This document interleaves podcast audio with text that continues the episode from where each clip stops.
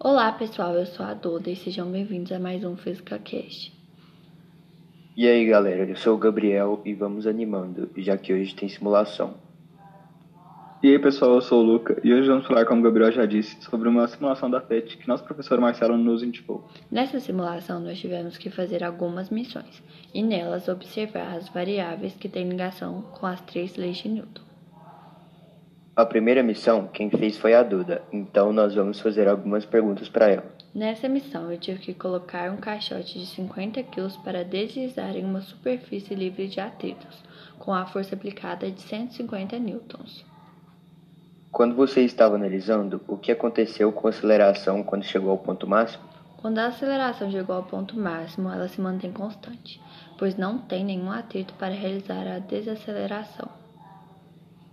O que aconteceu com a velocidade quando ela chega ao ponto máximo? A velocidade se mantém constante quando atinge o ponto máximo. Qual a lei de Newton que melhor representa este fenômeno? A lei de Newton que representa este fenômeno é que quando a aceleração chega ao ponto máximo, ela se mantém constante, pois não tem nenhum atrito para realizar a desaceleração. Agora, quem vai responder as perguntas do segundo desafio vai ser o Luca. Na segunda missão, eu tive que observar duas situações. Na primeira, tínhamos um balde de 100 kg se movendo com um atrito médio, com a força aplicada de 300 newtons. Na segunda situação, tínhamos uma menina de 40 kg com o mesmo atrito e com a força aplicada de 300 newtons. Qual foi o valor de aceleração em cada simulação? Na simulação 1 envolvendo o balde, tem uma aceleração média de 1,12 metros por segundo quadrado.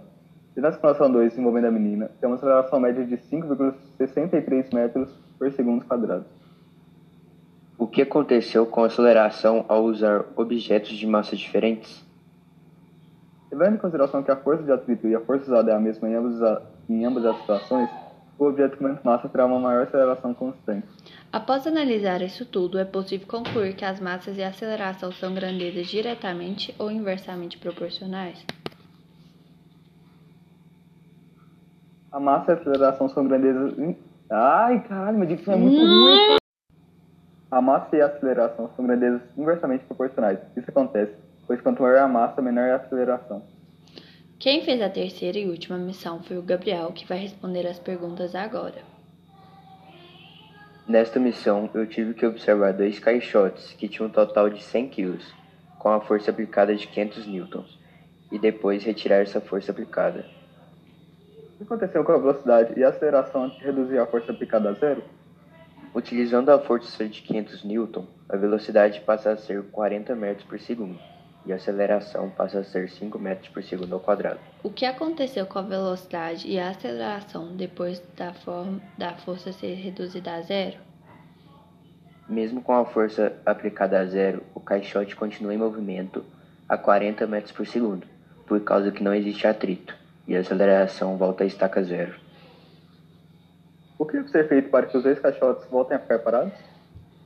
Você deve aplicar uma força contrária do caixote até chegar na velocidade de 0,0 metros por segundo. O que deve ser feito para que, as, que os caixotes continuem o percurso ininterruptamente? Basta você aplicar uma força máxima e eles vão continuar em movimento. Então acho que é isso, né, galera? Eu espero que tenha ajudado vocês. Um beijo e até segunda. Obrigado, obrigado por nos acompanhar e até segunda. Até a próxima aula, pessoal.